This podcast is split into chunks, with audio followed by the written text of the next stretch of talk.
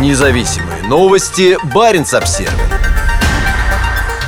ГУЛАГу.нет. Жизнь бежавшего в Норвегию вагнеровца находится под угрозой. Основатель проекта ГУЛАГу.нет Владимир Осечкин заявил, что правоохранительные органы усилили охрану бывшего бойца ЧВК «Вагнер», который попросил политического убежища в Норвегии. Меры безопасности в отношении бежавшего в Норвегию вагнеровца Андрея Медведева усилены из-за угрозы его жизни. Об этом сообщил основатель проекта ГУЛАГу.нет Владимир Осечкин, который помогал Медведеву покинуть Россию. Сегодня мы планировали организацию большого интервью для CNN и далее в порядке хронологии обращений с другими СМИ. Но есть обстоятельства, которые аннулируют эти планы по причинам усиления мер безопасности в отношении Андрея Медведева. Специалисты правоохранительных органов пришли к выводу, что что в настоящий момент жизнь Андрея в большой опасности, и принимаемые меры в отношении его напоминают самые крутые политические триллеры. Задача номер один сейчас – сохранение жизни Андрея Медведева, обеспечение мер безопасности и участие в даче показаний в рамках расследования. К делу подключились все компетентные службы, а также опытный адвокат, написал Владимир Осечкин. Правозащитник опасается, что разглашение подробностей может навредить Андрею Медведеву, а также расследованию, в котором тот принимает участие. По словам Медведева, он был свидетелем внесудебных казней, которые устраивала служба безопасности Вагнера. Жертвами становились наемники, которые отказывались воевать. Медведев заявил о намерении дать показания против бывшего работодателя. Бывший сотрудник ЧВК «Вагнер» воевал в Украине несколько месяцев, но самовольно уехал оттуда. После этого ЧВК во главе с бизнесменом Евгением Пригожиным Пригожиным открыли на него охоту. 12 января Андрей Медведев бежал в Норвегию. Он незаконно пересек границу, обратился за помощью к местным жителям и был задержан полицией и погранслужбой. Медведев попросил политического убежища.